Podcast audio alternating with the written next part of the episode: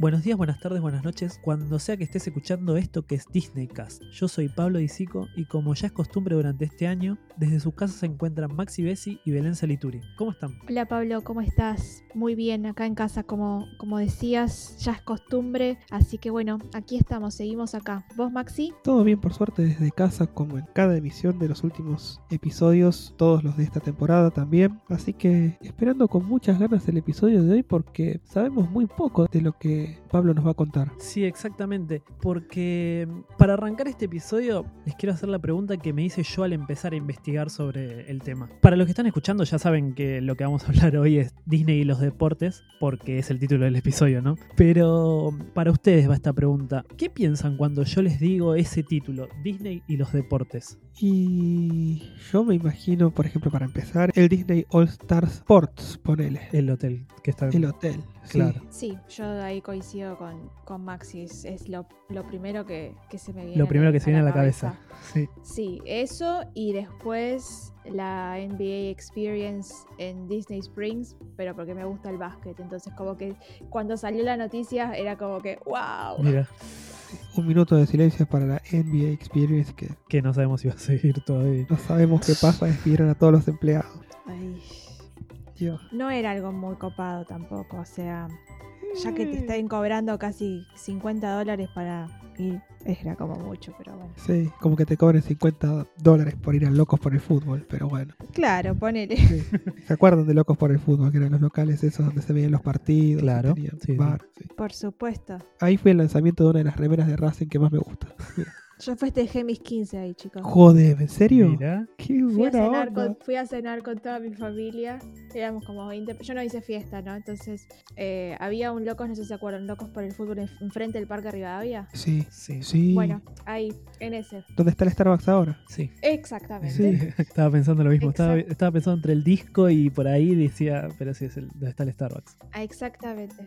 Como yo no quería fiesta de 15, no quería nada, mi familia dijo, che, como hay que hacerle algo, pobrecita. Después se va a arrepentir. Y me organizaron como una cena en locos por el fútbol. Mira vos, Bien. qué bueno. Mira. Sí. Bueno, est- está bueno que hablemos de, de locos por el fútbol porque eh, hoy vamos a hablar de, de deportes eh, y vamos a hablar de todos los deportes. El fútbol podría llegar a entrar. Goofy practicaba fútbol. Claro, soccer. sí, una de las cosas que practicaba era, era fútbol. Pero bueno, yo también, la verdad que cuando me puse a pensar en Disney y los deportes, ¿qué es Disney y los deportes? ¿Qué es todo esto? Y bueno, lo primero que hice realmente fue abrir Google y poner Disney Sports. Así, bien básico. Y ahí fue cuando me arrancó el problema, ¿viste? Y, me puse a investigar y dije, para, no me esperaba tanto. Es una locura la cantidad de temas relacionados con el deporte. Y en el episodio de hoy vamos a tratar de resumir toda esa información que me resultó interesante. Porque la verdad hay un montón de información, pero es imposible meterla toda en un episodio. Lo que espero con este episodio es que con alguna de estas cosas, ustedes o alguno de los que esté escuchando diga, wow. Así como yo dije cuando leí todo lo que hay alrededor de este mundo de Disney y los deportes. Wow. Ya te estoy ayudando ahí, ¿eh? Sí. Ya te estoy ayudando. Así para meternos en tema, Walt era un fanático de los deportes, a él le encantaba verlo y practicarlo de vez en cuando.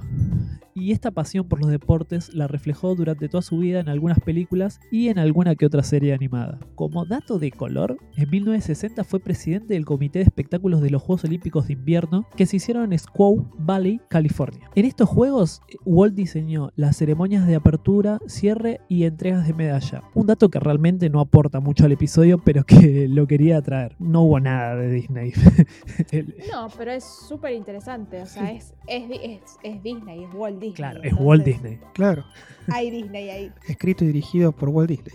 Exactamente. Hay un corto de Goofy que es Goofy los Juegos Olímpicos, pero que fue antes de este evento. Yo pensé que el corto lo había hecho para este evento, pero no. El corto de Goofy y los Juegos Olímpicos, que es muy lindo, está desde antes de, de esto. Siempre a Goofy lo asociaron con los deportes, ¿te diste cuenta? Sí, y vamos a hablar de Goofy en un ratito. Mira, Pero primero queríamos, para arrancar el episodio, y ya que contamos que Walt era fanático de los deportes, quería que charlemos un poco acerca de las películas que a nosotros nos gustan relacionadas con el deporte. Y vamos a tratar de, de- de ser, vamos a tratar de, de hacerlo corto para no alargar demasiado el episodio, pero me gustaría que nos contemos entre nosotros y al público esas dos películas que nos gustan de- relacionadas al deporte y Disney. Uf, es difícil, ¿eh? Porque tiene muchas buenas. Yo si querés voy y te lo hago súper cortito y conciso, eh, esto, porque como que mi relación con las pelis de Disney y de las que son de deportes no, no hay mucho, entonces después te dejo a vos, Max y a Pablo que hablen tranquilos.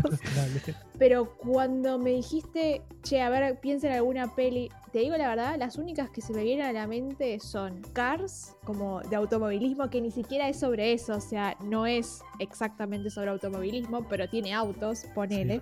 Y hay carreras. Este, y hay carreras, entonces, bueno, vamos a tomarlo como una película de deportes que me gusta. Y después, la única que se me viene hacia la cabeza, que entiendo por qué, es la del perro que jugaba al básquet, Airbag. Airbud. Y es más, no solo jugó al básquet, sino que tuvo secuelas en donde jugaba otros deportes. Sí. Claro, y lo que me acuerdo era que esto capaz estoy chamullando, pero estoy casi segura que hicieron la película porque tenía esa habilidad de verdad. Mira, Sí. Era- es lo único que me puedo acordar de... de- no, no me acuerdo si el perro ganaba, perdía, si tenía amigos o no.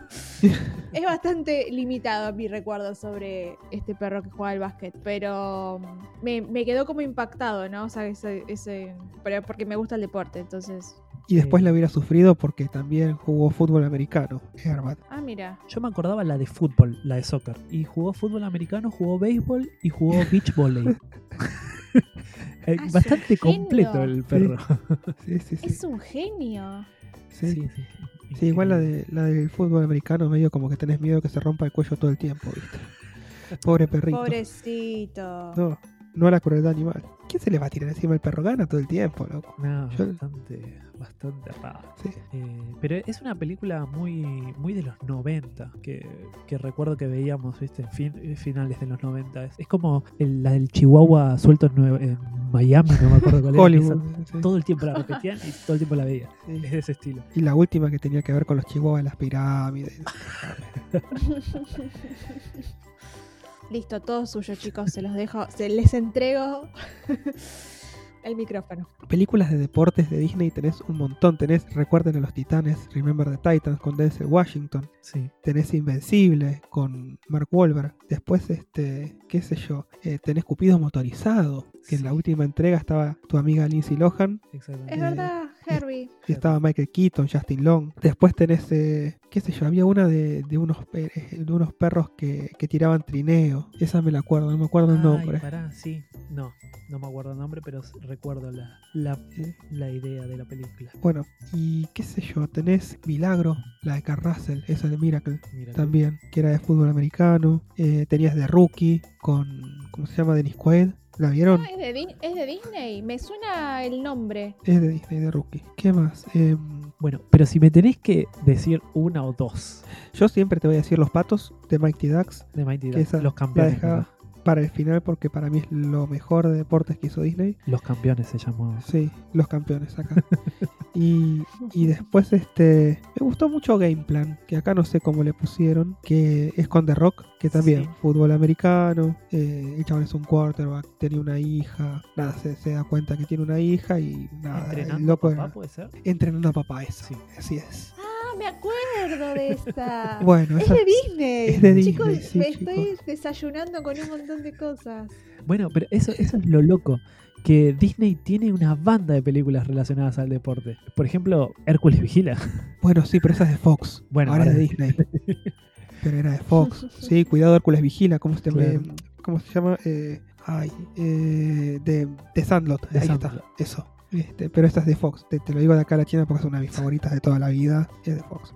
Este, y después tenés otra de carrera de caballos, que es Secretariat, eso también es de Disney. Es increíble la cantidad de películas que hay sobre deportes de Disney. Tranquilamente se puede hacer un episodio entero hablando de películas sobre Disney. Eh, pero bueno, lo que quería era ese intercambio de, de- ver que hay un montón de películas y que digamos, esas dos capaz que nos gustan, eh, capaz no son las que más nos gustan, capaz que hay otras que no sabemos que son de Disney. Por ejemplo, a mí una que realmente me cansé de ver. Iba a decir Cars, pero bueno, ya me la sacó Belén, ¿no?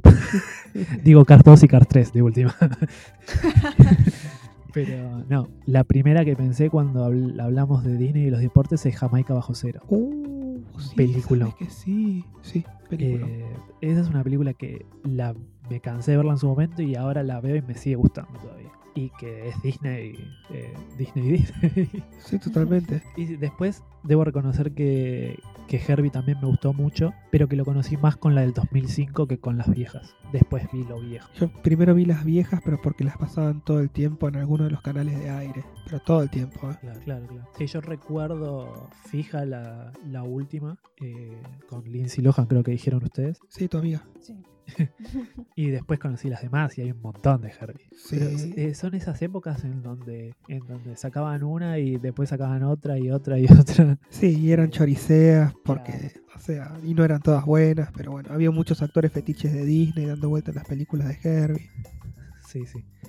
Pero bueno, la idea era esa, charlar un poquito sobre películas y el deporte y que sepan que Disney tiene un amplio eh, espectro de películas sobre deporte. Así como vos dijiste, Maxi, eh, hay un montón de películas eh, Sí. que capaz un montón de gente no vio y que están relacionadas con el deporte y que son de Disney. Y hay más, hay muchísimas. Había una de Carl Russell, pero de 1970 y pico, que era de Computer World Tennis Shoes, que le pusieron así como el hombre más fuerte del mundo, una cosa así, no me acuerdo. Yo traté de buscar cuál fue la primera película así de Disney de los deportes, pero la verdad que me volví loco. Eh, no, no- no llegué a encontrar cuál fue la primera. eh, porque viste, capaz hay algunas que, que con el título no sabes que es de deporte. Entonces dije, no, me voy a volver loco. Dije, no, lo dejamos para otro, para otro episodio si quieren. Pero hay una cosa de la que sí me voy a agarrar que es de Mighty Dogs, de los campeones, como se llama acá. Y lo vamos a dejar ahí como pendiente porque más tarde vamos a hablar más sobre esta peli. por- Porque por fin, por fin, por influyó mucho en la historia de Disney, aunque no lo crean. O capaz que sí, ya lo saben, pero vamos a dejar un poco de suspenso. Yo sabes que siempre, a ver, es lo que te decía al principio del episodio. Goofy, deportes es Goofy siempre. Tenés la película de Goofy donde Goofy va a jugar al golf, se va con los, con los palos de golf, viste, con el hijo. Max. ¿Por qué Goofy está tan relacionado con los deportes? ¿Vos leíste algo acerca de eso? Estoy investigando un poco, porque es, fija eso que, que vos decís, ¿no? Que nombramos deportes, dibujos animados y se nos viene a la cabeza Goofy, así de golpe. Y no es casualidad esto, porque desde los comienzos los cortos de Goofy ya meten al deporte. La primera aparición que tuvo Goofy con los deportes fue en su cuarto corto, el cual se llamó El arte de esquiar, que se publicó en 1941. En este corto, claramente como dice el nombre, nos mostraban cómo esquiar y te lo iba explicando un locutor de una manera muy particular, agarrándolo a Goofy, explicándole cómo tiene que ponerse los, los esquís. Es, es hermoso. Es ese estilo de corto el que recordamos de Goofy. Vos decías recién el de golf, hay uno de fútbol, uno de béisbol, uno de hockey. La realidad es que usaron ese recurso en un montón de cortos de Goofy y de esa manera es que se nos metió en la cabeza que Goofy eh, está relacionado con los deportes. Iba a decir fanático de los deportes, pero en realidad lo que hacían los cortos era enseñarle al propio Goofy cómo jugar al deporte ese. Claro. Y en los años, como te decía, jugó un montón de deportes, hasta anduvo en caballos y hasta estuvo en carreras de auto. Sí. Y como te manejó decía, boleadoras, Manejó goleadoras, claro. todo. Claro, bueno, porque en un principio era esta idea de cómo hacer tal deporte, cómo hacer tal cosa. Era la premisa de- del corto de Goofy. Y después llegó un punto en que ya lo llevaron para cualquier lado. Más allá del deporte, te explicaba de todo Goofy. Hasta el día de la fecha creo que sigue habiendo cortos donde Goofy te enseña tal cosa. Pero bueno, hay un montón de cortos relacionados con Goofy y el deporte. La mayoría son viejos, pero les recomiendo que los vean porque son muy graciosos todos. Y de esta manera es como Goofy lo relacionamos tanto con el deporte, porque son cortos que, que entraron a nuestra vida de alguna u otra manera, ya sea en Disney Channel o en algún VHS. Y de esta manera nos lo metieron a Goofy como icono del deporte en Disney. Bueno, y como este va a ser un episodio súper dinámico, como dijimos en un principio, y con una banda de contenido, saltamos de las películas y los cortos a ESPN, así de una. ¿Les parece? Dale, Dale, me vamos. gusta. Porque la realidad es que no lo nombramos, pero ESPN es de Disney. Sí, y es de Disney. Y eso fue uno de los hitos que no tocamos en la primera temporada. La compra de ESPN. Exactamente. Entonces, yo acá lo que quiero hacer es un breve resumen de esto de, de, de ESPN y no nos vamos a explayar mucho para no hacerlo súper largo, pero bueno, vamos a tratar de contarle un poco la historia de ESPN. En este momento es una de las cadenas de deportes más importantes del mundo. Para que se den una idea, solo en Estados Unidos posee su canal principal, que es ESPN, y tiene 7 canales más relacionados al deporte. O sea, piénsenlo, acá en Argentina es una panda. Y sí, Son 8 canales relacionados al deporte. su- de es ellos. como, sí, como tener E ESPN 1, ESPN 2, Es que es eso, ESPN ¿no? 3, ESPN 4, ESPN Eh, hasta el 8. Y es básicamente lo que están haciendo ahora, porque. Acá, sí que digo, creo. claro, Sí. ya cuando Fox deje de estar, sí, se va a llamar E ESPN tanto. Sí. por eso. Lo gracioso y loco es que mientras van bajando los números, más pedorro es el deporte. Claro. Eh, me, acuerdo del torneo de, de Dodgeball que se transmitía en ESPN no sé cuánto. Bueno, eh, no es era- real era- eso. No era Ben Stiller que salía en el ESPN el 8. Claro, eh, Sí. no me acordaba el número, pero sabía que era ESPN un número irracional. Pero es real, los, los juegos más raros se transmiten en los ESPN más. Y también tiene muchas repetidoras en todo el país donde transmiten los juegos de esas ciudades. Por eso es que tienen tantos canales. Aparte de Estados Unidos, transmite en más de 200 países y opera canales regionales en Australia, América Latina y el Reino Unido. O sea que nosotros en América Latina tenemos nuestra propia programación de ESPN. Sí, sí, sí. Hay gente que nos gusta, hay gente que no nos gusta. Como todo. Claro. Pero bueno, vamos a contar un poco de dónde arrancaron y cómo llegó a Disney. Dale, Dale. ¿cómo arrancó? La empresa fue fundada en 1979 por Bill Rasmussen, junto con su hijo Scott y Ed Egan. Bill era un fanático de los deportes y había sido despedido hace poco de su puesto como jefe de relaciones públicas del equipo de hockey sobre hielo de New England Whalers. En ese momento, Bill tuvo la, la loca idea de hacer un canal dedicado completamente al deporte. Pensemos que para esa época los canales de noticias le dedicaban solo algunos minutos a los resultados deportivos y la verdad es que los fanáticos de los deportes necesitaban más, porque más allá de eso no se transmitían muchos deportes completos de principio a fin. Era más el resumen que, que otra cosa. Entonces Bill habló con un amigo sobre esta idea y a los pocos días se juntaron a charlar con un grupo de empresarios de la televisión por cable de Connecticut para llevarles su propuesta. En un principio iba a ser un canal de cable centrado en los deportes de la Universidad de Connecticut, un canal regional nada más. Sí, humilde. Sí, Sí, del, est- del- del Estado para esa universidad únicamente. exactamente. Lo primero que hicieron fue alquilar unas oficinas en Plainville, en Connecticut, pero la tuvieron que dar de baja al toque por una ordenanza local que prohíbe a los edificios llevar antenas parabólicas en los techos. Entonces terminaron consiguiendo un terreno en Bristol, eh, que es una montaña en Connecticut, eh, es como una parte más alta que lo normal, y al día de hoy el canal sigue teniendo su sede principal ahí, o sea, no la movieron del lugar. ¿Cuándo fue la primera transmisión? Un 7 de septiembre de 1979 fue la primera transmisión de ESPN para todo el país. No fue local como dijimos en un principio.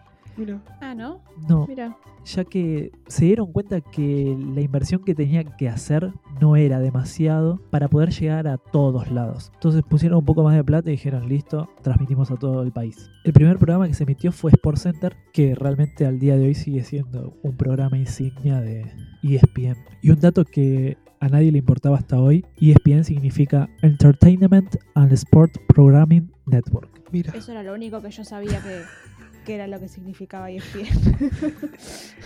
Yo, yo realmente cuando lo leí quedé sorprendido porque dije, pará, son siglas. Yo siempre pensé que era un nombre así de la nada, ESPN. Nunca me puse a pensar que son siglas y significa algo. Por lo general, o sea, todos los canales de Estados Unidos que Sí. son tipo NBC, ABC, CBS, todos significan algo. No fue que aleatoriamente unieron un par de letras y dijeron, bueno, este es el nombre de nuestro canal. Vienen con, este, con una frase así mucho más extensa. Sí, pero eh, significan algo, pero nunca te pones a pensar bien. si no porque aparte, idea. en el caso de ESPN es como que tener la S con la P ya es como que te remite a la palabra deporte, Sport, sport. claro. Es como que decís, bueno, debe ser como que les pintó más o menos ahí. Pero sí. Bueno, y con el correr de los años consiguieron más licencias para transmitir eventos deportivos, se fueron ampliando y el gran salto lo consiguieron cuando en 1984 los compró la ABC. Ajá. Luego de esto comenzaron a transmitir partidos de la NFL, la Liga de Fútbol Americano, los domingos por la noche. Y eso hizo que la marca sea más reconocida a nivel nacional. ¿Por qué motivo? Porque a la gente le interesaba más ver los partidos durante la noche y no los diurnos que transmitían las otras emisoras. Entonces la gente empezó a ver más los partidos a la noche y les empezaron a dar los partidos más importantes a ellos. Claro. Entonces se hicieron mucho más conocidos como transmisora. Ujú. Y siguieron creciendo después, obviamente. Sí, Porque- sí, sí, sí. Sí, porque en 1992 lanzaron ESPN Radio y en 1993 lanzaron su primer canal secundario, ESPN 2, en donde transmitieron torneos de póker como su principal atractivo. Y eso garpa, eh. Mirá que garpa. Eh, Sí, sí, sí, sí. Garpó mucho. le, fue, le fue bastante bien a, a ese canal. Aparte no sé cómo hacen los relatores de partidos de póker, pero te lo hacen interesante, ¿entendés? O sea, no está pasando nada, pero... Tensión, viste. Sí, está- están buenos los, ver los partidos de póker. En 1996 Disney compra ABC y con esta compra se hace propietario del 80% de ESPN. Eisner, Michael Eisner, que era el CEO de ese momento, era una persona muy fan del deporte y realmente yo creo que de esa manera logró uno de sus tantos cometidos, porque él quería la ABC para tener un poquito de ESPN. Con Eisner al poder, el deporte fue verdad. Eisner lo hizo. Yo siempre voy a meter el púa con Eisner, para bien o para mal. En los episodios donde pueda, lo voy a hacer. Lo que siguió a continuación fueron puras expansiones de la empresa, pero no solo fueron expansiones en lo que es televisión y radio. Disney con ESPN se quiso meter en todos los rubros. Empezaron a hacer revistas semanales, empezaron a hacer tiendas de productos, lanzaron videojuegos y hasta restaurantes temáticos. Así como hablábamos de locos por el fútbol hace un rato, Sí. bueno, ESPN tuvo sus propios restaurantes temáticos.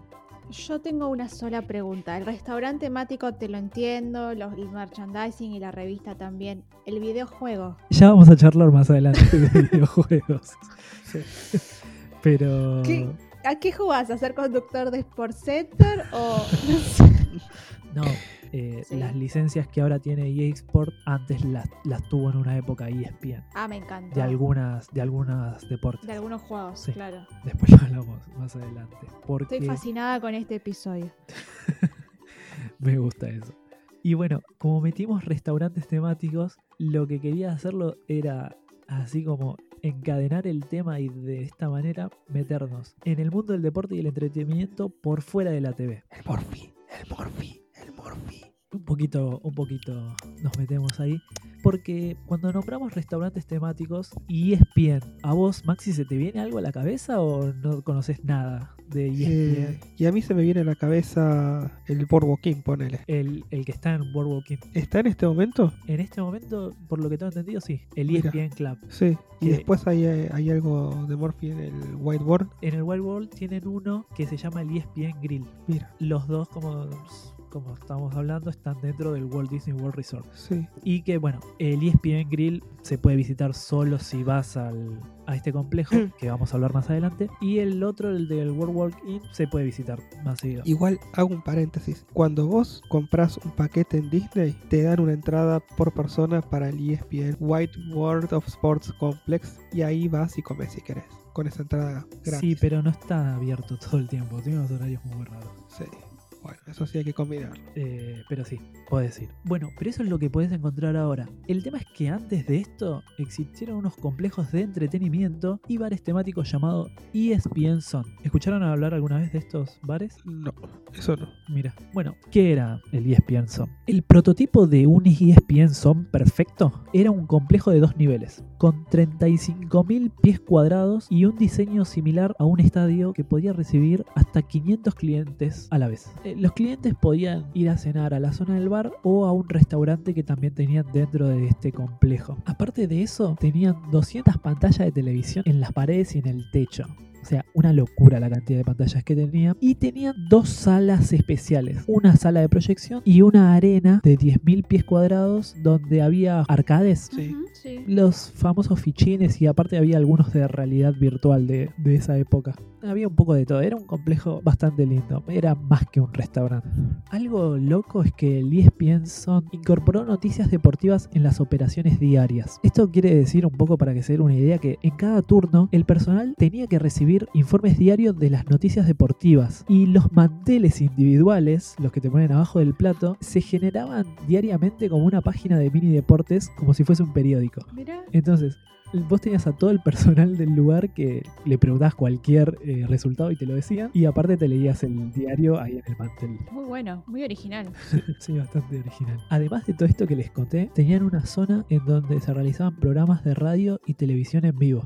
Wow. Entonces vos tenías alguna sede en particular en donde todas las semanas podías ir a ver tu programa de televisión que se estaba transmitiendo en vivo y ser como de la tribuna. Mira, Bastante completo el lugar. En total se abrieron nueve ESPN Desde 1998 y terminaron cerrando de a poco hasta que el último cerró hace dos años, en 2018. Ah, o sea que ya no queda ninguno. Al día de hoy no quedan ninguno. Y lo más parecido que podemos ver a lo que era un ESPN Zone en su momento es en el en ESPN Club, en el que decía Maxi en el World World. Eso es lo más parecido, lo que se acerca más a lo que era un ESPN Zone. Pero como te decía, era más que un restaurante temático, sino que era un complejo en sí donde se vivía el deporte Claro. de cerca.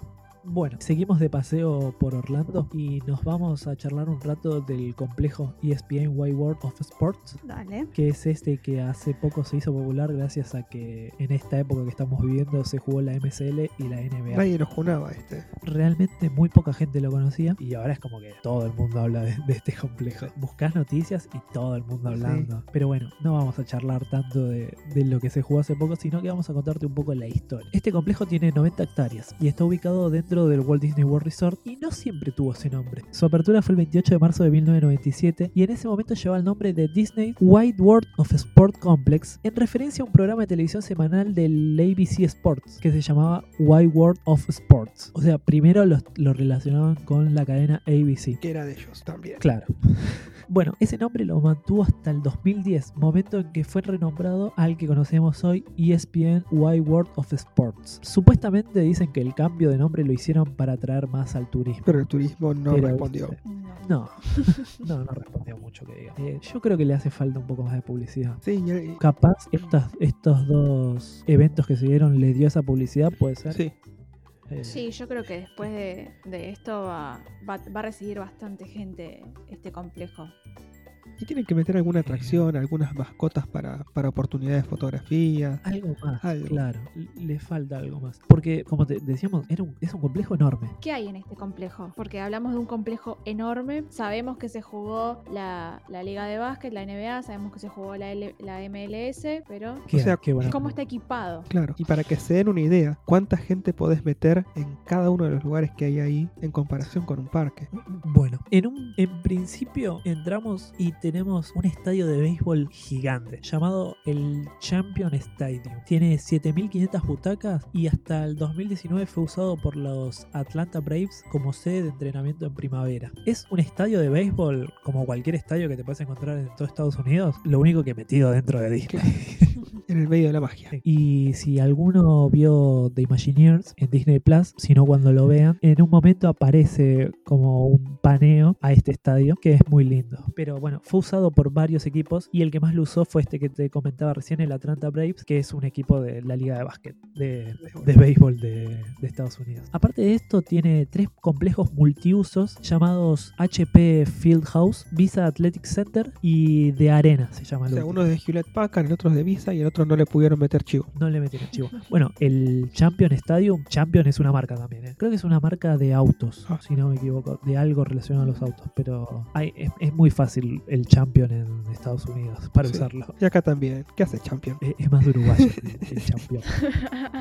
Bueno, eh, estos complejos multiusos tienen una capacidad de hasta 7.000 personas y para que se den una idea, más o menos se pueden acomodar hasta 6 canchas de básquet o béisbol adentro de estos complejos. Son enormes. En uno de estos complejos se hizo todo el torneo de la NBA. Claro. Aparte de todo esto, cuenta con una banda de canchas de fútbol, tiene canchas de tenis, tiene canchas de fútbol americano, tiene unas pistas de atletismo, cancha de hockey y un lugar para hacer gimnasia. O sea, es eterna la lista y es un complejo gigante que a- solo a Disney se le puede ocurrir realmente. ¿Sabes qué? Lo que yo recuerdo de White World of Sports Complex eh, son las, las competencias de porristas. Ay, sí. Que se te quedan todas ahí en el, en el pop o los All Star. En- o en los All Star y entrenan ahí en, en- vieron que el, el All Star Sports tiene como la simulación de las canchitas de tenis Sí, bueno entrenan ahí a la mañana temprano sí. no no saben lo ganas que son De verlas. una energía cobra otra relevancia cuando te dicen no vayas en época de torneo de porristas a Disney porque Sí, no, no. Aparte están por todos lados después, porque no. Decís, bueno, entrenan y se quedan ahí, no, la- entrenan en cualquier lado después. sí, van a los parques, se sacan fotos. Están por todos lados. Sí, Sí. Está eso y la temporada de los cumpleaños de 15. También. Ese lo importamos nosotros. Sí. Los Pero otros y los brasileros. Y los brasileros brasileros, esos también, sí, sí, sí, sí. Y supongo que además de los eh, eventos de, de- de porristas debe haber de alguna otra cosa, ¿no? también. Sí, seguro que hay. Digo, debe haber torneos también locales de otros, de, de, fútbol, supongo, ¿no? A lo mejor. Sí, de fútbol americano de ellos o de Sí, de, vóley, béisbol, sí. no sé, básquet, sí. esos que van a ver cuando van a buscar los scouts. Claro, Sí. sí, sí. Sí, o supongo que quizás, no sé, torneos de, de colegio secundario, pero quizás las finales, viste que después compiten Sí, las regionales, las regional, claro, por eso, sí, Este, capaz. Se usan para esas cosas. Claro, porque para lo que más se usa este complejo es para eventos y campeonatos relacionados con escuelas secundarias y universidades. Hay muchos torneos universitarios de la zona, más allá de las porristas también tienen de, de soccer, de fútbol americano, Claro. de básquet. Y además eh, hubo muchos equipos profesionales que lo usaron, tanto para entrenar como sede de- del lugar. Ujú.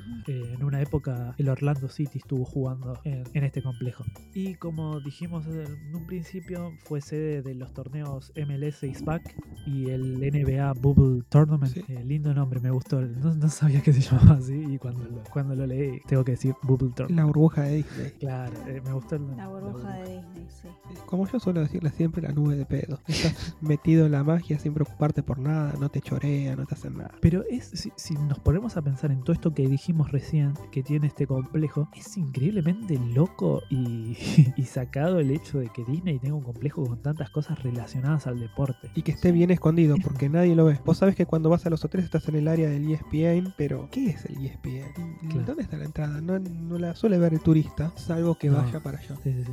Bueno, para seguir encadenando todo este episodio, te cuento que el ESPN Wide World of Sport Complex es manejado por la unidad de Disney Sport Enterprise, que es la que se encarga de todo lo relacionado a los deportes en este momento en lo que es Walt Disney World Resort. Después vamos a ver que, que manejó otros lugares también, pero que en este momento también tiene a su cargo programas como Run Disney y los campos de golf, y hasta hace unos años atrás tenía una pista de carreras. Mira. Ustedes yo calculo que sabían de la existencia de esta pista de Sí, carreras. Sí, de hecho, de hecho quería hacer la experiencia de Richard Petty y al final no la hice. Ok. Eh, bueno, para mí fue todo una cosa loca leer que Disney tenía una pista de carreras y dije, no puede ser. Entonces me puse a investigar un poco y vamos a contar un poco. La pista se llamaba Walt Disney World Speedway y existió desde 1995 hasta el 2015. Esta pista principalmente se usó para carreras de ligas menores y para la experiencia que nos contaba Maxi hace un rato, que era la Richard Petty Driver Driving Experience, en donde podías experimentar la sensación de manejar un auto NASCAR o en su defecto que un piloto lo maneje por vos. Lo que, lo que debía hacer eso, eso lo quería hacer en 2018 y ya no estaba más. Claro, lo sacaron. la sacaron. Dije en 2014 el, el próximo viaje, el próximo viaje. No. Ahí eh, estuviste flojo. ahí. Sí. Hay, existen, esta, esta experiencia existe en otras partes de, de Estados Unidos, por si alguno como Maxi la quiere experimentar, todavía sigue existiendo en otros autódromos de- del, del país. Y lo que tiene de bueno es que no solo son autos NASCAR, sino que te dejan manejar autos deportivos, Ferraris, lo que tengas ganas. Eh, es una locura. Te vuelves loco, sí. Sí, sí, sí, te vuelves loco. Como dijimos, en 2015 se anunció la demolición, ya que estaba muy cerca de la entrada de Magic Kingdom y compartía el estacionamiento de Magic Kingdoms. Entonces molestaba una banda. Es un crimen eso, es un crimen. ¿En qué sentido es un crimen? ¿Qué podían no haberlo sacado? Molestaba para que... No, eh, te comento, eh, hubo épocas, eh, como esto se usaba para carreras de ligas, cuando había carreras usaban el estacionamiento para que la gente que vaya a ver la carrera también estacione en, en Magic Kingdom. Y llegó un momento en que tenían que trasladar a toda esa gente que quería estacionar ahí al estacionamiento de Epcot y desde ahí mandar transporte todo el tiempo para... Era una locura. Y aparte, eh, ahora en este momento está tapada, o sea, vos podés manejar por esa pista porque es, un, es una entrada al estacionamiento de Magic Sí. Kingdom. Y una de lo que es las gradas y todas esas partes la sacaron para hacer más estacionamiento. Nunca es suficiente. Claro. O sea, básicamente también necesitaban más estacionamiento para Magic Kingdom. Dijeron, volamos la pista esta de carrera. Como si no tuviesen espacio, ¿no? Pero eh, de verdad que no... Hay veces que no alcanza. O, o se congestiona todo, ¿viste? Sí, es como que estaba entre medio de todo. Como que molestaba, como decía hace un rato. Estaba entre medio de, aparte del parque más importante de Disney, y dijeron, bueno, lo sacrificamos. Y realmente las carreras estas que te contaba los últimos años ya no se estaban haciendo, estaba solo esta experiencia, por eso era mejor fletarlo que otra cosa. Bueno, y como te contaba hace un ratito, otra cosa que tenía a cargo Disney Sport era Run Disney, que básicamente es eso, correr por Disney. Otra recomendación, no vayan a Disney cuando está la maratón, Sí, es cierto. A vos te pasó. Porque se complican las cosas. Quedaste atrapada, ¿no? Quedé atrapada, esperando que pasaran todos los corredores. Después hay mucha gente en los hoteles. Van ahí todos con esas este, mantitas de Las papel de aluminio. ¿Viste? Qué lindo. Sí, es hermoso, pero. Pero bueno. Es, una, es, es lindo como espectáculo ver a la gente corriendo con esas ganas, ¿no? Pero mm, si podés elegir otra fecha, Sí. Salvo que quieras ir a correr. Claro. obvio. Me encantaría, ¿eh? Ojo. Si algún día junto las ganas Sabes que me anotaría nada más que por las medallas. Por las medallas, que son divinas, sí. Yo por la experiencia y por las medallas. La experiencia es medio pelo. Yo estuve en una run Disney acá en Puerto Madero y No, estamos, yo, yo te estoy hablando de una eh, experiencia en Disney, de correr en los parques. de Disney. Sí. Eh, no, no te estoy hablando, para mí todo lo que sea de acá, Argentina o de- todo fuera de Disney, es todo chamucho de, de carrera. Yo voy que me den el pero- pack de antemano con la medalla esa de, de consuelo que te pero regalan. Las medallas que te dan son muy... Sí. De hecho, estoy pensando seriamente inscribirme en la de Black Widow. Hay un Virtual Run ahora dentro de un tiempito. Sí, sí, leía. Sí. Ya vamos a hablar un poco de los Virtual Run. Sí. Bueno, eh, la primera de estas competencias fue la Walt Disney World Marathon en enero de 1994 y recorría los tres parques de ese momento. Recordemos que no estaba Animal Kingdom todavía. Para esa competencia hubo solo 6.000 personas inscriptas. Si piensan ahora en estos años, se inscriben alrededor de 20.000 personas por carrera. Una locura. Es una banda de Una gente. Al año siguiente se sumó Disneyland Anaheim con una maratón de 10K y una media maratón por el parque. Teníamos la media maratón que son 5K dentro del parque, corrías dentro del parque y la maratón de 10K corrías por eh, Anaheim. Linda experiencia también. Recién para 2016 llevaron la maratón a Disneyland París y también ese año aparecieron las Bilton Run que para mí es opinión personal pero pues, es así. Son unas carreras medio fantasmas que no importa si corres realmente. Lo importante es que te inscribas, deposites tus dólares Sí. y que te llegue el kit ese que Maxi te contaba hace un rato. Quites lo que importa. Trae remera, gorra. Y Por eso. Pone tu plata, pone tu plata, inscribite. el. Después si corres no importa, realmente no importa porque en, en la página oficial de Disney dice que ellos creen en vos. o sea, Mira, estoy viendo que te incluye la playlist virtual también. para que la hagas mientras estás haciendo la carrera. Bueno, y es una carrera que no hace falta hacerla en un día, la puedes hacer caminando en un mes, en un Me año. encantó, por favor. No, espera. El día que la arrancás la tenés que terminar. Pero puedes hacerlo desde tal fecha a tal fecha. Es así. O sea, vos tenés desde, creo que era desde el primero de noviembre al 30 de noviembre, una cosa así era, para la Virtual Run ahora de Black Widow, de Viuda Negra. Y el día que arrancás la tenés que terminar. Pero nada, podés correr en una caminadora que nadie, no pasa Eh, nada. claro que no, no- no- ni se dan cuenta si la corriste, la corriste o no. Eh, la pregunta es, ¿acá te dan medalla? Sí. Te dan. Bueno, bueno, si se fijan ahora en la página de Run Disney, son todas carreras virtuales Sí. y las medallas que están dando son hermosas. En un principio te contamos que había solo una carrera por año. Ah, En este, en este momento hay carreras de lo que te imagines. tenés carreras tematizadas de Star Wars, tenés carreras tematizadas de princesas, tenés de Marvel y tenés una de Food and Wine. Esa es la. Yo esa la leí y no la podía creer. Vas corriendo atrás del Vinazzi. Claro. La Eh, meta ya, es eh, llegar a la comida. Claro. claro. Es la experiencia, como te lo decía hace un rato, más que otra cosa de correr. Aparte de esto, también tenés carreras en formato kits y después tenés otra que es una que es estilo libre en donde no es necesario que la corras entera. Pero bueno, como que ninguna es necesario que la corras entera, pero Perdón, la página dice que cuando terminás de correr tenés que ir a la página, al sitio web y completar el tiempo en el que lo terminaste para poder descargar tu certificado. claro, porque te dan un certificado. claro. Sí.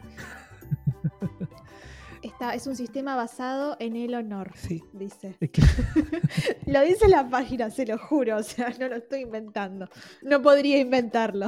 Y en el caso de la carrera virtual de Black Widow, lo que te dan es una bolsita, que no sé para qué la vas a usar en la carrera, una gorra y la medalla, que la medalla no está tan buena, pero nada, es coleccionable. Es que, ¿sabes qué? Yo creo que si se avivan, esto es lo mejor que pueden hacer, porque en las maratones presenciales, digamos, llega un punto en el que el cupo se acaba y no te puedes registrar más. Sí. Acá se puede, te, te puedes registrar, o sea, no creo que haya cupo acá. No, creo que no. Eh, Ahí me mataste. Pero es un negocio. es un muy buen negocio para Disney porque hay gente, como decíamos, que colecciona las medallas. Eh, y son lindas. Las, las de las que te dan allá son muy lindas. La de acá, la de Black Widow, la veremos cuando la den. Pero las de allá son muy lindas. Y como te decía, en este momento no es solo un fin de semana de carreras, sino que hay carreras de todo tipo y durante todo el año. Es más, hay una maratón que la arrancás en Disney World y la terminás en Castaway, la isla privada que Sí. tiene Disney. Es una locura pensarlo. o sea, empezás en Disney corriendo, te subís al crucero y terminás corriendo en la isla. Y para mí lo que decía que tiene de bueno es que las carreras presenciales recorres el parque. Y a veces pasás por lugares que de otra forma no, no podés pasar. Eso para mí es lo que tiene de bueno las carreras de Disney. Después hay gente que entrena todo el año para, para correr en estas. ¿eh? Creo que el que más veces ganó la carrera es un brasilero. Sí, y, y los brasileros están siempre ahí en el top, todos los años. Así que bueno, si quieren, se pueden anotar en esta que dice Maxi de Black Widow, si no se van a Disney. Y ahí ya es como una experiencia más de turismo en las carreras de Disney. Y si no, una virtual y ya fue. Sí. Claro.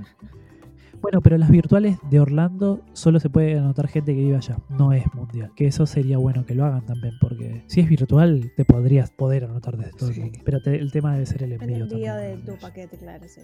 Sí, acá no llega más. No, olvídate.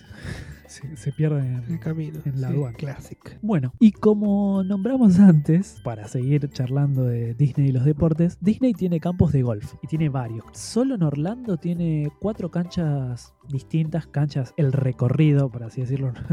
para el que no, no sabe de golf como yo, yo le digo cancha, pero no, no le deben decir cancha a los que saben de golf. Y bueno, en Disneyland París tienen tres. Estos campos de golf normalmente están en los hoteles más lujosos de, de Disney. Ahora no me acuerdo en cuál estaban, pero ahí vas a encontrar las canchas de golf por si algún día alguno va a Disney y quiere jugar al golf, sabe que tiene canchas, las busca, las va a encontrar enseguida.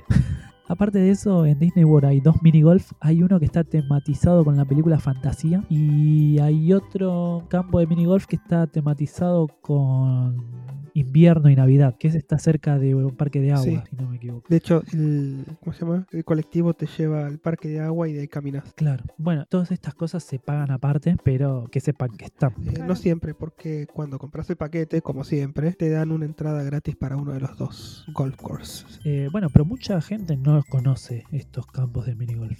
No. Y son muy Sí, lindos, eh, están re bien puestos. Así que Sí, aparte, el mini golf eh, está bien que tenés que ir con varias personas para divertirte, si no es aburrido, pero los yankees para esas cosas son muy buenos, o sea, te divertís. Y ya que estamos hablando de- del área de resort, no podemos dejar de mencionar el hotel de Disney All Sport Resort, que lo hablamos hace un rato, comentaron ustedes hace un rato. Eh, y este hotel fue inaugurado el 24 de abril de 1994. Como ya contamos en otros episodios, este hotel se encuentra dentro de la gama de los económicos y está ambientado íntegramente en el deporte. Tiene decoraciones relacionadas con fútbol americano, con tenis, con béisbol, con surf y con baloncesto. A la vista es hermoso e imponente desde mi punto de vista. sí. Sí, es muy lindo, la verdad. Eh, nada, busquen, si, si alguien no lo conoce, busque fotos, es muy hermoso. Y después algo que tiene muy lindo también es que entras al hotel y tenés las paredes con cuadros con iconos del deporte de Estados Unidos. Claro. Es muy linda experiencia. En el, en el te gusta el deporte. Claro. Exactamente. Bueno, ¿y qué más tenemos en Orlando? Como para ir cerrando un poco este recorrido por Orlando y los deportes. Como decía Belén en un principio, tenemos el NBA Experience, que básicamente es eso, una experiencia inmersiva en el mundo de la NBA. Este lugar está inspirado en los modernos estadios de básquet y podés tener hasta tres experiencias únicas que combinan la magia de Disney con la emoción de la NBA. Dentro de estas experiencias tenés juegos interactivos en donde puedes encestar la pelota, responder trivias relacionadas con el deporte y con la historia del básquet. Tenés set para sacarte fotos y tenés un lugar histórico donde vas a encontrar joyitas del básquet así, eh, pelotas, eh, es como un museo del Claro. básquet. Camisetas. Eh, cami- sí, camisetas, pelotas, firmitas de alguno que otro, algún botín, cosas de la NBA. Como si fueras a una NBA Store que también tienen de esas cosas, también tipo memorabilia o cosas autografiadas por los jugadores, sí. Exactamente. Nunca fui a una, pero eh, te creo. Son, son todas así, el Hard Rock Café, el Planet Hollywood. Claro. Claro, es todo ese, ese estilo. Tiene un costo, como decía Belén en un principio, más o menos 50 dólares. Y bueno, en este momento no sabemos qué va a pasar, pero si en algún momento vuelve a abrir de vuelta, saben que para los fanáticos de la NBA es una experiencia inmersiva y completa. Sí, sí. Y no es la primera, digamos, la- la- el primer vínculo con la NBA que tiene Disney. En el 2016 o 2017 por ahí empezaron a hacer, eh, Disney empezó a ser el eh, sponsor de Orlando Magic. Este, claro. Y bueno, pusieron obviamente su marca para que estén las camisetas del equipo y, Claro. y plotear el, este, la cancha y todo eso. No Disney, digamos, eh, o sea, no Disney como empresa, no The Walt, The Walt Disney Company, pero sino Walt Disney World Resort es el sponsor. Ah, claro. No sé si fijaron este año, pero en Roland Garros vi algún loguito de Disney Plus bordado en las remeras de Bueno. los tenistas. Entonces pusieron mucha y Sí, Y sí, y la pusieron, eh, la pusieron bien. Sí, la publicidad es, es algo en lo que Disney siempre se mete escondido, pero aparece. Así que bueno, eso, es- eso es lo que podemos decir de la NBA. Y tiene un merchandising muy bonito también. Sí, tiene merchandising de varios deportes, no solo de la NBA, sino de que de la NHL, la NFL, mismo del fútbol. Encontrás merchandising de Disney random, por así decirlo, porque no, no se entiende por qué tanto, pero bueno, está Sí. y es lindo. Mickey con camiseta, ¿viste? Sí, sí. Pero yo creo que a- a- allá gustan mucho esas cosas, del merch en general. Sí. Por eso lo ¿A quién no le gusta el merchandising? Bueno, y si hablamos de videojuegos, viste que hace un rato estuvimos hablando sobre videojuegos. Disney en su momento sacó una serie de videojuegos llamado Disney Sport Games. Aparte también tenía los clásicos juegos de carrera estilo Mario Kart. Mira, Esos siempre tenés con casi todos los personajes. Tenés uno de Toy Story, tenés uno con Mickey. Onda Mario Kart tenés siempre. Pero bueno, sacó una serie llamada Disney Sport Game. Y como te contamos también hace un rato, también sacó juegos a través de la licencia de ESPN. Tuvo licencias con la NBA, con la NHL, que es la liga de hockey sobre hielo, y la NFL, que es la liga de fútbol americano. ¿Y qué era Disney Sport Games? Bueno, Disney Sport Games eran varios juegos distintos que fueron saliendo para Nintendo GameCube y Game Boy Advance, producidos por Konami que se lanzaron entre el 2002 y el 2003. En estos juegos vos elegías a tu equipo con un personaje, dependiendo, claro, si el deporte era individual o grupal, y competías para ganar la copa o jugar amistosos, como todos los típicos juegos de deporte. ¿A qué me refiero con un personaje? Que vos elegías ponerle a Mickey Sí. y tu equipo eran de ratones, no eran dos personajes de Disney. Era Mickey con un equipo de ratones. Lo, e- lo elegías a Goofy con un equipo de perros. Era un perro, es un perro, es un perro.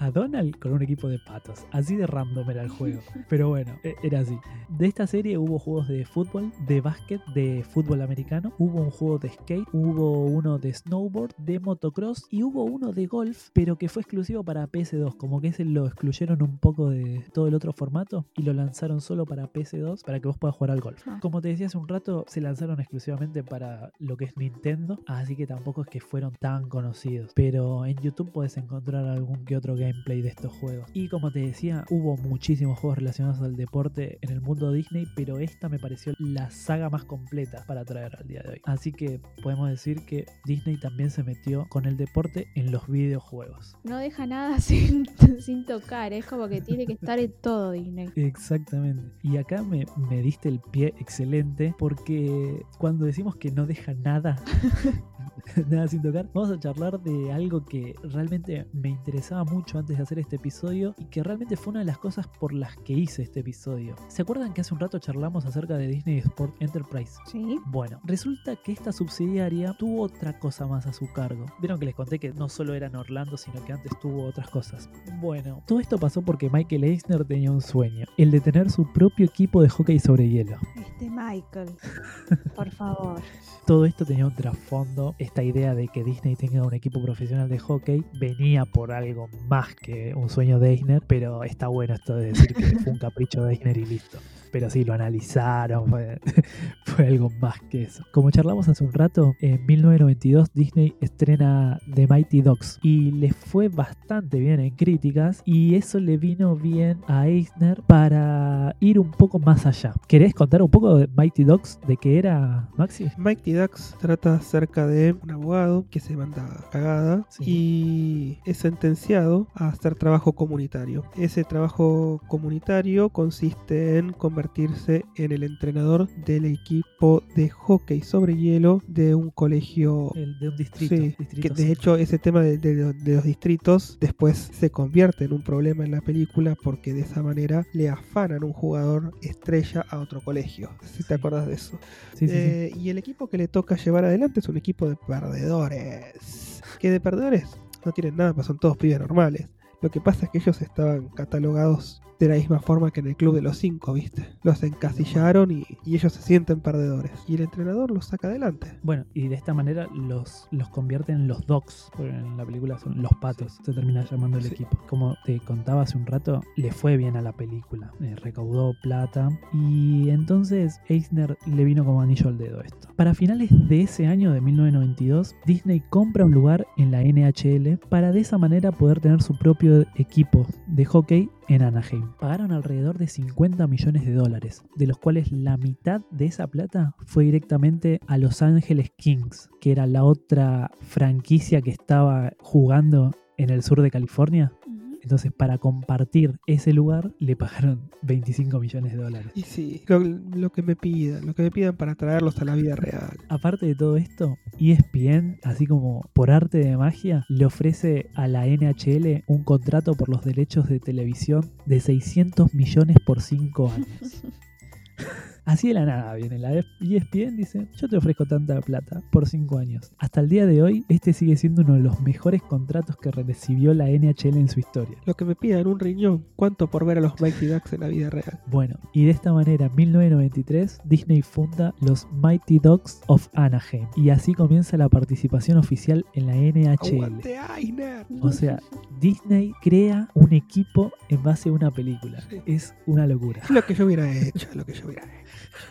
¿Quién no lo quiere hacer, Sí. no? Unos compran Fox, otros no, traen a los Mighty Bueno, claro, en una época creábamos equipos deportivos, ahora compramos empresas, todo Cada tiene sentido. lo que les le canta y son todos libres, lo sé. Bueno, y más allá del capricho que yo decía de Eisner, la idea tuvo mucho sentido en un principio. El estadio de los Mighty Dogs se encontraba cerca de los parques, en ese momento del parque Disneyland en California, y esto hacía que se ofreciera una experiencia más para hacer. Pensemos que en ese momento era un parque solo y necesitaban como hacer algo más en, en el distrito. Entonces dijeron, bueno, venís al parque y te vas a ver a los Mighty Dogs o a algún entrenamiento o algo que hagan ahí en el, en el complejo. Claro. Y obviamente te vendían mucho merchandising y esto explotó en ventas por un par de años. Yo lo que no entiendo es cómo no lo pusieron a Emilio Esteves a dirigir. La verdad que flojos, flojísimo. Tienes que llegar ahí, eh, el entrenador Emilio Esteves te da la mano. Sí. Nada, como hacen con los Imagineers que te sientan a comer y te cuentan, te sentás a comer con Emilio Esteves, una experiencia. Claro. Capaz que lo hicieron en algún momento. No, me hubiera enterado, No, hubiera ido. Eh, bueno, no solo fue una película, sino que hicieron tres películas de los Mighty Dogs. Y ahora viene una serie en Disney Eh, Plus. Y ahora viene una serie en Disney Plus. O sea que explotaron la serie y el equipo a más no poder y vendieron mucho merchandising. Y al ver el éxito que estaban teniendo con los Mighty Dogs, no se quedaron con los brazos cruzados y fueron por más. En 1994 Disney estrena la película Angels in the Outfield, creo que acá se llamó Ángeles a seca, y le hace una oferta de compra a un equipo de béisbol llamado California Angels. Y bueno, sí, sí, les sirve. Mm. claro, acá no crearon un equipo de cero, sino que agarraron, agarraron un equipo que ya existía y dijeron, quiero comprarlos, básicamente. En 1995, Disney Sports acordó comprar el 25% de los Angels con la opción de compra restante. ¿Qué pasa? Luego apareció la ciudad de Anaheim y le ofreció un trato a la empresa. Ellos le dijeron, póngale el nombre de nuestra ciudad y yo a cambio, la ciudad, les ofrezco la administración del estadio de Anaheim y una mayor participación en los ingresos. Plata por todos lados para Disney. Entonces, de esta manera, en mayo de 1996, Disney Sports se hace cargo del equipo de Los Ángeles y pasó a llamarse Anaheim's Angels. Ah, mira, Tranca. sí. Sí, sí, sí. Eh, Bueno, ahora tenemos un equipo de béisbol, vamos a ver qué hacemos. No sabemos cómo va esto, pero La realidad es que los equipos funcionaron bien durante los primeros años, pero después fueron a pérdida completa, por lo que para 1999 los pusieron en venta. Se cansaron, los pusieron en venta y dijeron ya no los queremos más, estamos perdiendo plata con esto. Recién lograron vender a Los Ángeles en 2003 y a los Mighty Dogs en 2005 luego de varias ventas frustradas. Mal que no me enteré porque yo 5 pesos les daba. O sea, no se los podían sacar de encima. No, no, no. Hay un caso en donde eh, una empresa vino a comprar los derechos televisivos, creo que era Broadcom, vino a comprar los derechos televisivos por un par de años para los Mighty Dogs y Disney dice, no, pero si querés te vendemos los dos, los dos equipos en un combo. Dos por uno te hago. Por 50 centavos más te agrandamos. Eh, y bueno, Disney trató de venderlos, no pudo. Y ahora es como que quedó eso de, de los vendió, pero como que siguen estando un poco. El logo de los Mighty Dogs, creo que todos lo conocemos. Sí. eh, y Disney lo hizo muy popular al punto de que, como decíamos recién, dentro de poco se va a lanzar una serie en Disney. ¿Qué Plus secuela directa? Secuela Ducks. directa vuelve Gordon Bombay. Sí. Sí. Eh, Gordon Bombay es Emilio Esteves en Mighty Ducks, que es el entrenador. El entrenador, el abogado. y bueno, de esta manera le damos un cierre al episodio con esto último que realmente me gustó mucho eh, leer, encontrar y traerlo al podcast porque es algo que me sorprendía. Más allá de que sabía algo de los Mighty Dogs, lo de los Anaheim Angels no tenía ni idea. Y bueno, pasaron un montón de cosas, pero traté de resumirlo lo, lo mejor posible para que no sea eterno el- este episodio. Hablando de Disney Plus, hay dos episodios que yo quiero, no en esta temporada, en la siguiente. Uno de los Mighty Ducks y uno de Querida encogía a los niños y todas las sagas, porque se estrenan series en Disney Plus. Así que yo quiero escuchar algo de eso. Me gusta la idea. Sí. Así que, bueno, con eso cerramos hoy. Sí, vamos cerrando el episodio. Creo que fue un episodio bastante completo, Mm, bastante dinámico, como, me gusta decir. Y traté de traerles un poco de toda la información de- del mundo de Disney y los deportes. Después, si, si les gustaría que nos explayemos más en algún tema en particular, nos dicen y tratamos de hacer un episodio. Pero creo que con esto ya tenemos mucha info nueva para, para tener en nuestras cabezas. Sí, nos paseaste por todos lados. Un episodio hermoso. Buenísimo. Eh, y de esta manera estamos terminando el episodio. Entonces, Sí, sí. les contamos como siempre que tenemos un newsletter. Así es, todos los martes podés recibir carrusel de noticias en tu bandeja de entrada y te contamos las últimas novedades de Disney de toda la semana. ¿Cómo te suscribís? Haces clic en el link que tenemos en nuestra bio de Instagram o en el link que también encontrás en nuestro perfil de Twitter. Buenísimo. ¿Y cuáles son las redes sociales? Las redes sociales tanto en Twitter como en Instagram son arroba DisneyCastArg, es decir, arroba DisneyCastARG. Buenísimo. Eh, entonces nos despedimos hasta la semana que viene. Espero que les haya gustado el episodio. Yo soy Pablo Disico. Yo soy Belén Salituri. Y yo soy Maxi Messi. Nos vemos.